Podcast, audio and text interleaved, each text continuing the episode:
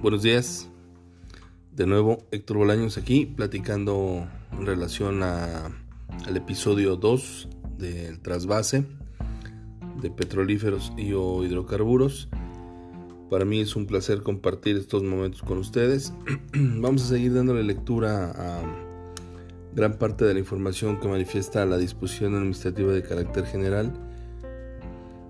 En el episodio anterior nos fuimos eh, a la parte técnica, comprendimos los estándares que pide la, famosa DAC con relación al cumplimiento de equipos de mangueras, de los sistemas eh, gas and fire, de los sistemas de mitigación contra incendio, de la importancia de los accesorios, ¿verdad? Bueno, nada oculto en el tema de del manejo de, hidrocarburos, de inflamables, de combustibles. Sin embargo, en esta, en esta ocasión, en este episodio 2, me gustaría ser un poco más condensado y platicar acerca de los pasos, ¿verdad?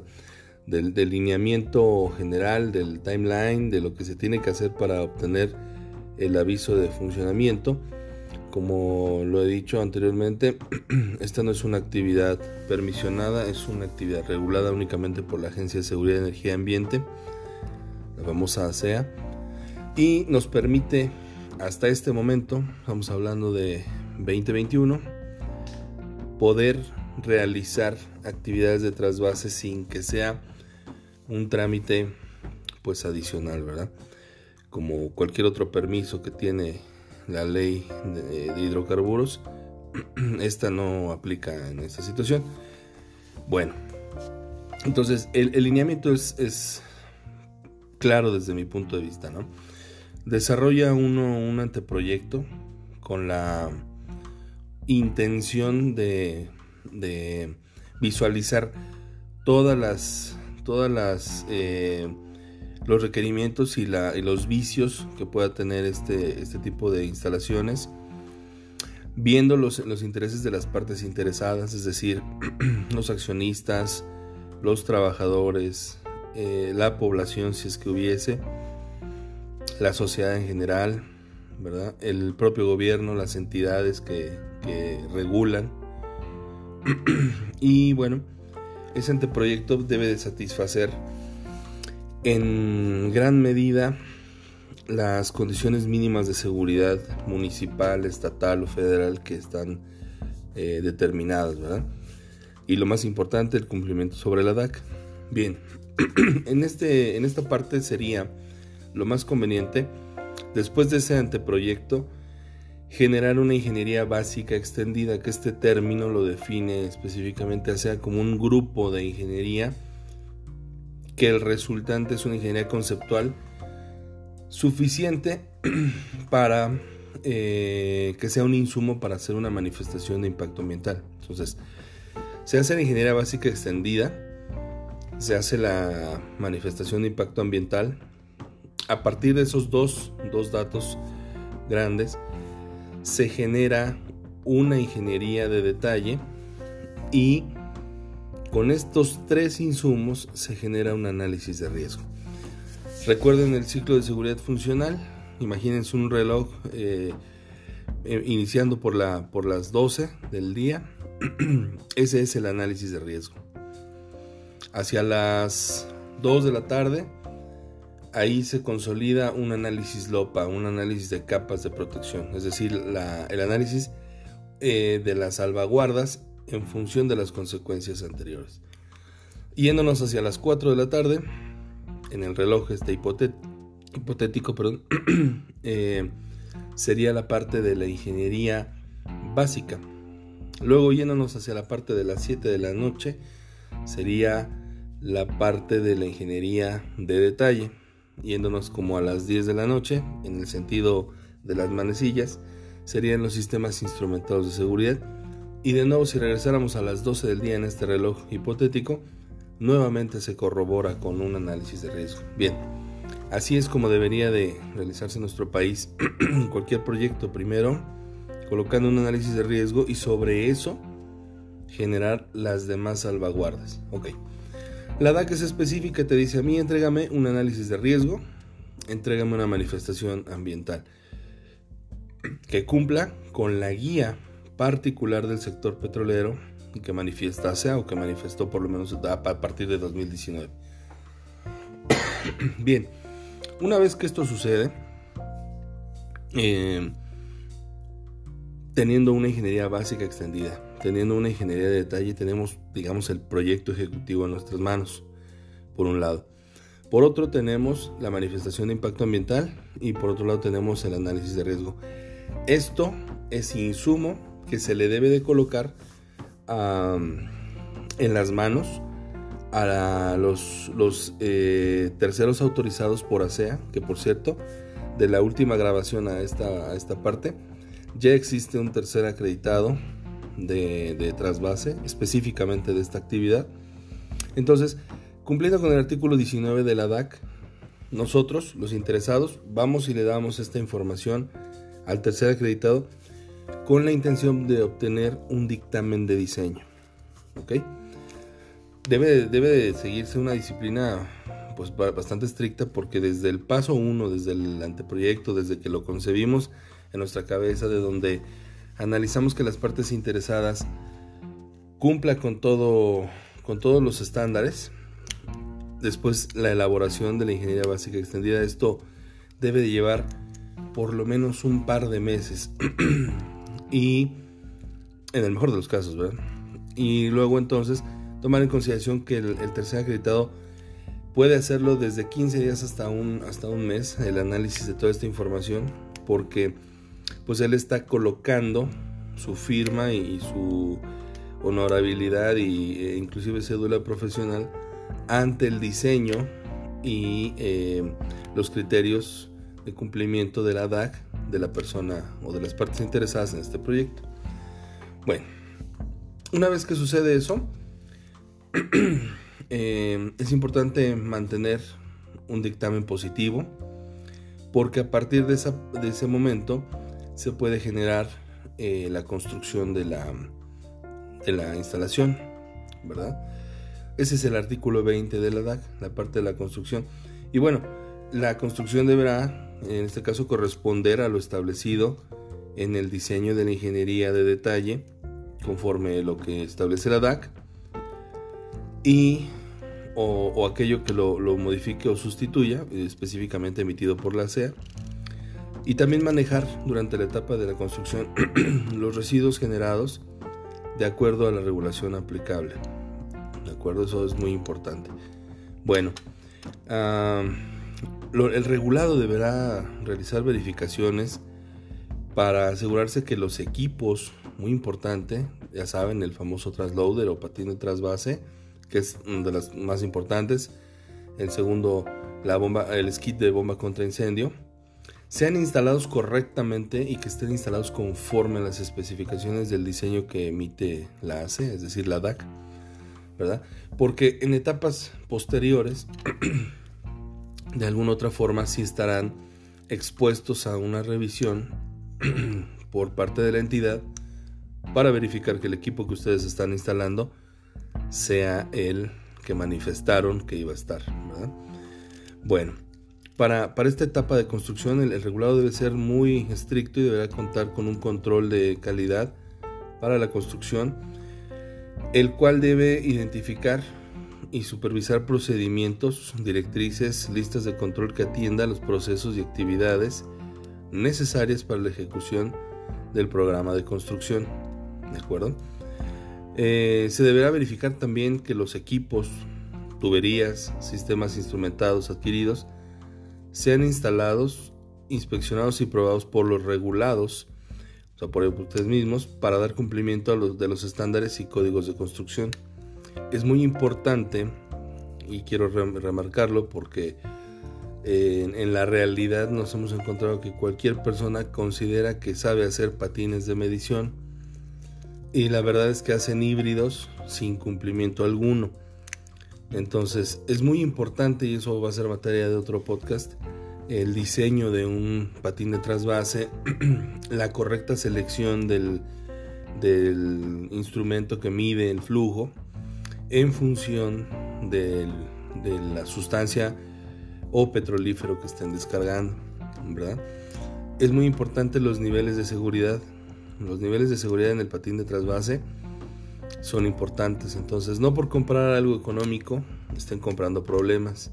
Un patín de trasvase efectivo, de calidad, con apego y cumplimiento a estándares internacionales, difícilmente se incendia, difícilmente genera problemas. Entonces, bueno, si, hay, si existe una duda, acérquense con, con nosotros. Nosotros podemos desarrollarles uno o bien indicarles cuál sería la forma o el método o la valoración para que ustedes determinen si están comprando un patín de medición de forma correcta, ¿verdad?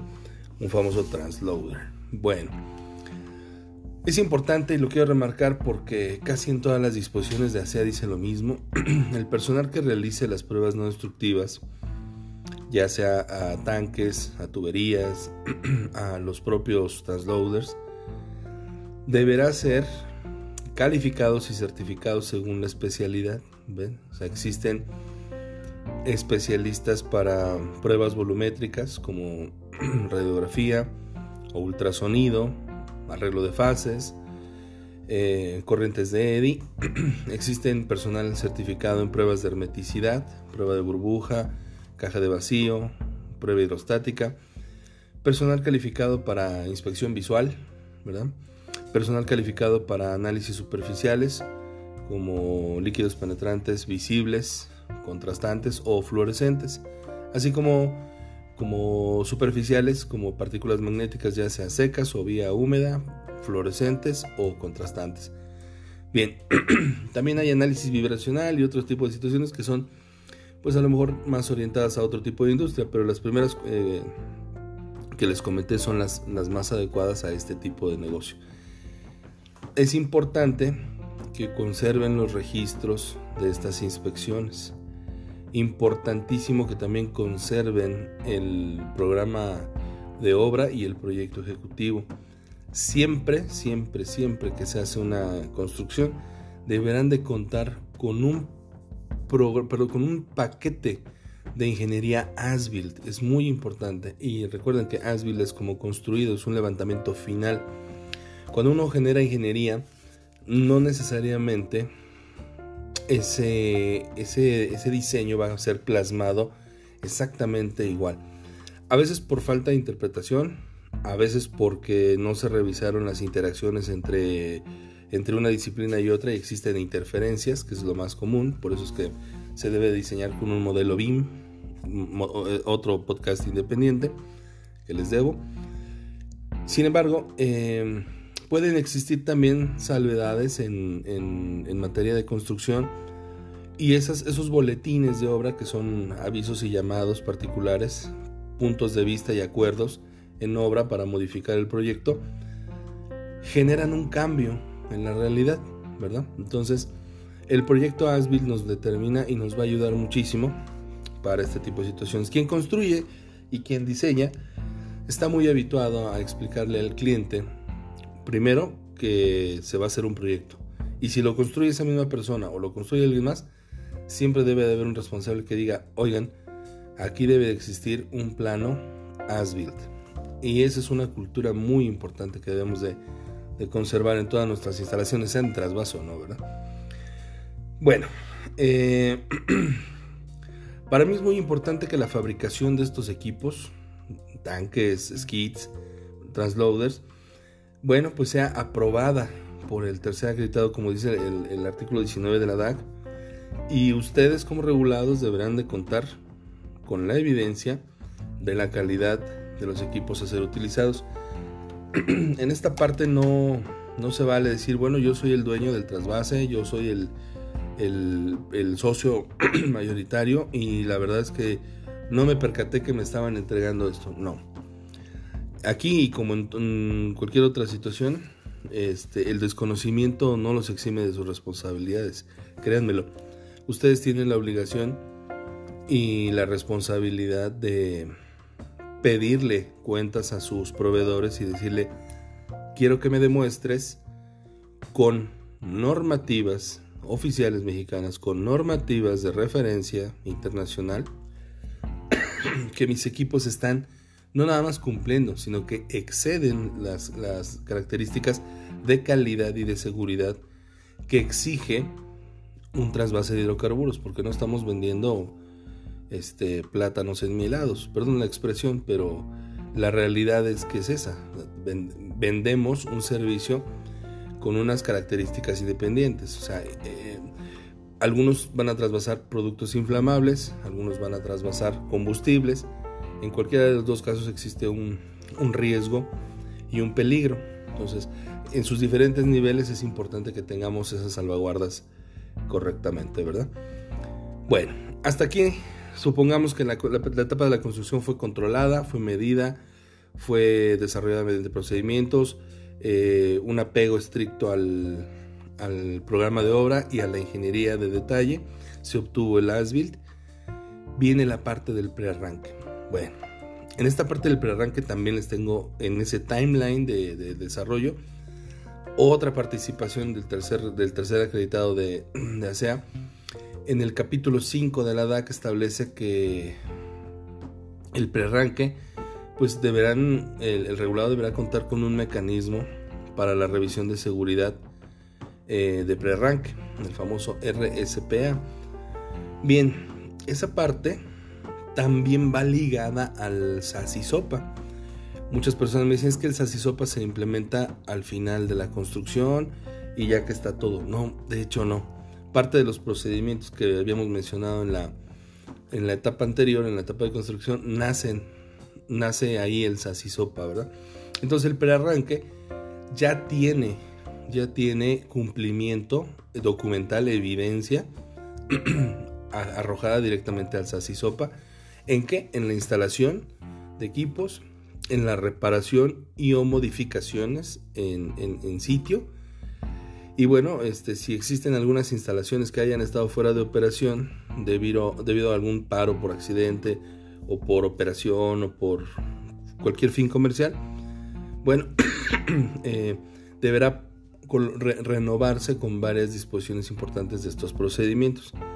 Ok, el, el, RSPA, este plan de de, seguridad de prearranque se debe de establecer previamente al prearranque, es decir, durante la etapa constructiva.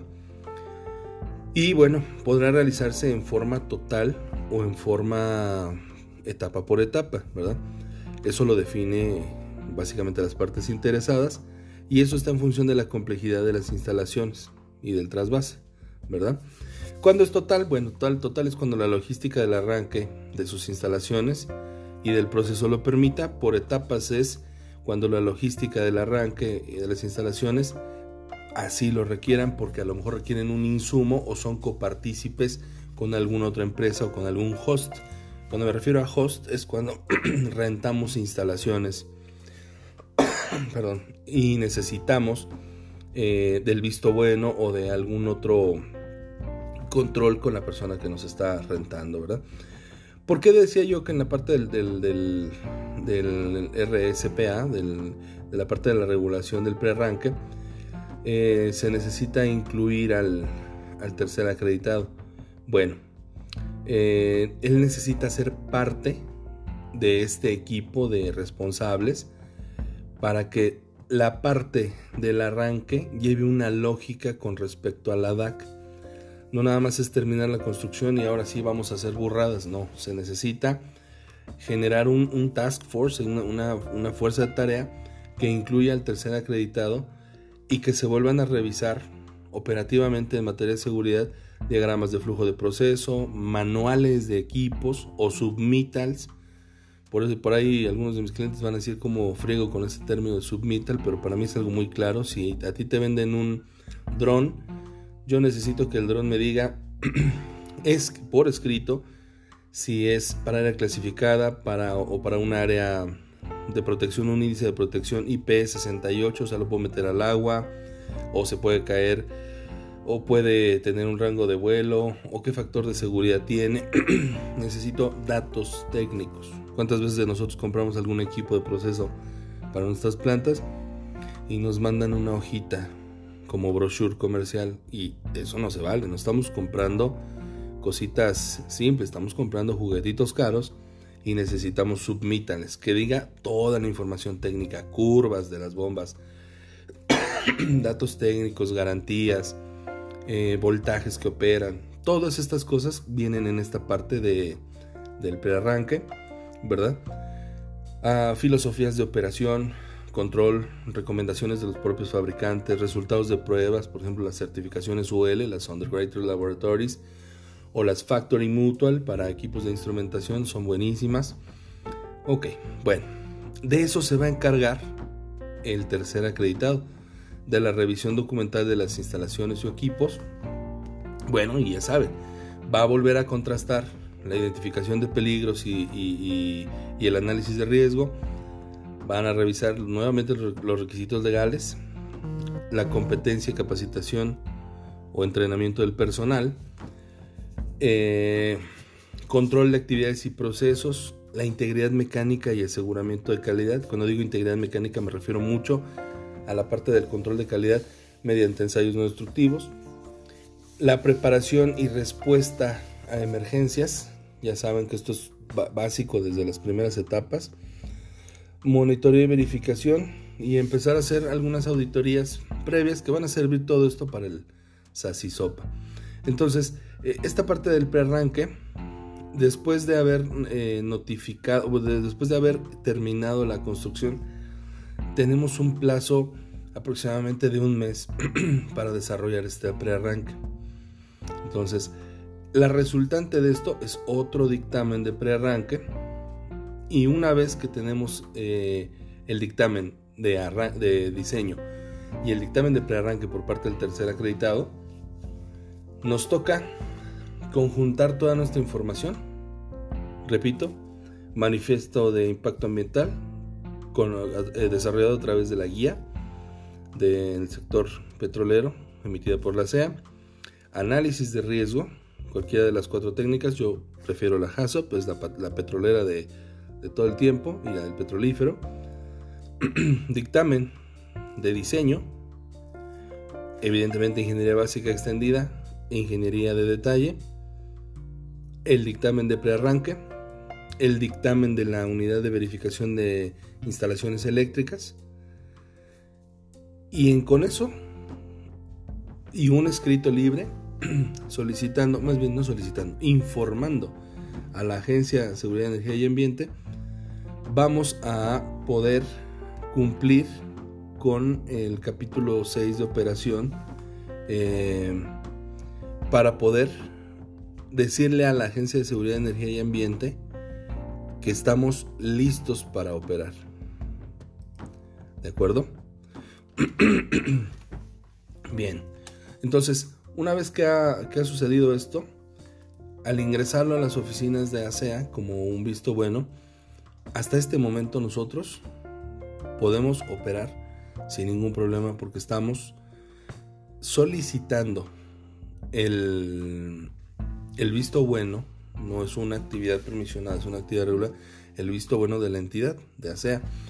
Por lo tanto, pues si, si cumplimos en las etapas eh, anteriores, solamente nos resta desarrollar paralelamente el SASI SOPA y esperar que en alguno de esos momentos eh, la Agencia de Seguridad de Energía y Ambiente pueda llegar a nuestras instalaciones para verificar, uno, si está cumpliendo con la disposición y dos, la aplicación del SASI SOPA, ¿verdad?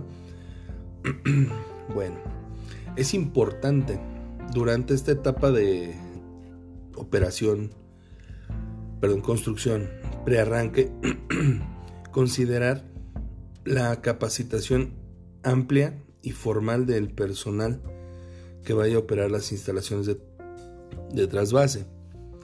Deberá estar debidamente capacitado, como mínimo, en la ejecución de operaciones de trasvase, en los peligros de seguridad para el manejo de hidrocarburos o de petrolíferos, conocimiento, uso y cuidado del equipo de protección personal, eh, conocimiento amplio en, primeros auxilios, en respuesta a emergencias, ya saben, derrames, fugas, incendios, explosiones.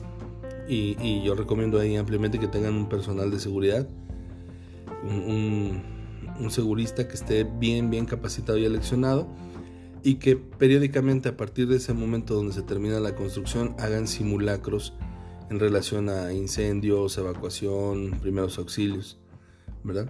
Y en ninguna parte, por ningún motivo, desde el punto cero hasta el final y, uso o desmantelamiento de la instalación, debe existir siempre buenas prácticas de orden, limpieza, disciplina operativa, eh, acopio de residuos peligrosos, tomen en consideración que existen normas oficiales mexicanas para ello, y el tratamiento o discusión final de cualquier residuo que sí sea peligroso, es decir, en el cárcamo de, colección de su, de su trasvase, verifiquen que realmente lo que se está llevando una empresa acreditada por ASEA sea lo que, de, lo que manifiesta y sean los kilogramos que realmente se esté llevando y que entregue un manifiesto eh, por ello, porque de alguna otra forma la agencia, al ser un órgano desconcentrado de la Semarnat, pues es, está en todo su derecho revisar que los, eh, las emisiones que ustedes tengan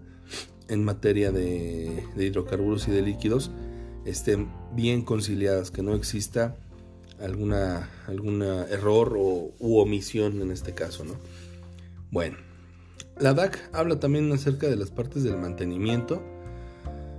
Eso yo creo que eh, lo, podemos tocar ya en particular, pero básicamente hay que diseñar un programa eh, con un programa de mantenimiento amplio en donde se identifiquen procedimientos críticos. Eso ya sería más bien como de como una unión del SASISOPA, ¿verdad? De los 18 procedimientos que pide el SASISOPA. Perdón. Bien, esa parte me gustaría verla más en el podcast del, del, del, Sasisopa porque está muy, muy ligado. Nada más es importante que ustedes consideren que eh, la instalación, al ser una instalación de trasvase de petrolíferos, requiere sí o sí un programa de mantenimiento estricto, ¿verdad? Eh, requiere de, altos niveles de seguridad y, eso lo provee el mantenimiento a fin de que no eh, se nos esté perdiendo de, vista algo. Entonces, esta parte del, del, podcast de, trasvase, eh, etapa 2, está diseñado para que vean las secuencias en la línea de tiempo que se tiene que desarrollar. Este es un proyecto habitualmente de un año por, por la cantidad de, de, de etapas que tenemos que superar siendo las más complicadas siempre construcción. La etapa de la construcción puede durar de 4 a 6 meses en función del, del, tamaño del trasvase que ustedes quieran desarrollar. Pero si ustedes tienen la oportunidad de, contratar a alguna empresa especialista, puede desarrollarle planes para trabajo de, de diferentes frentes y poderlo abatir por lo menos en, un par de meses este proceso que es de un año.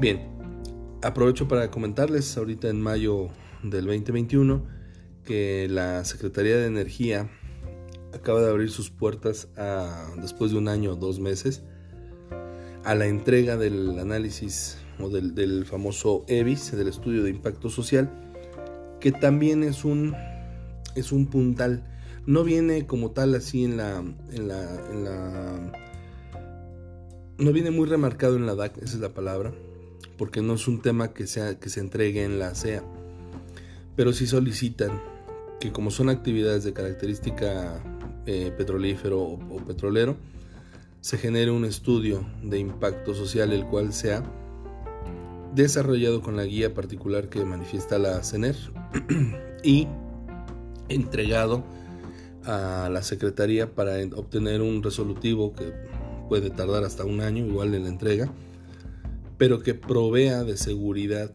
a la, a la inversión, a las instalaciones, al diseño que ustedes están realizando en materia de impacto social, ¿verdad? Recordarán que en nuestro país, de forma legal, si alguien eh, emite una queja sobre nuestro proceso y esa queja está fundada y tiene los suficientes elementos o peso, puede llegar a, ser reversa de nuestro proyecto. Entonces, no lo dejen, no porque se escuche simple o porque no se vea así tan contundente, no le resta en el peso específico que tiene el manifestarle a la sociedad las instalaciones que se van a construir, ¿de acuerdo?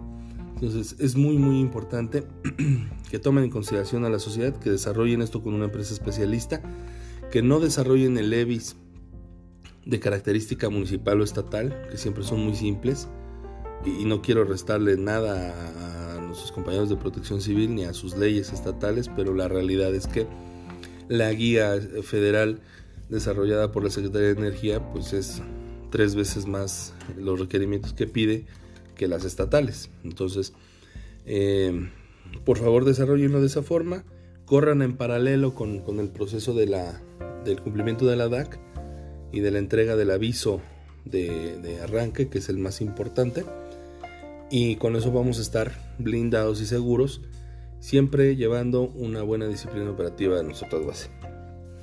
Bien, por el momento es todo. Si tienen alguna duda, ya saben, podemos eh, coadyuvar a su proyecto. Mi nombre es Héctor Bolaños, represento a la empresa HB Ingeniería de Especialidad, especialista en trasvase y sistemas petrolíferos. Buen día, gracias.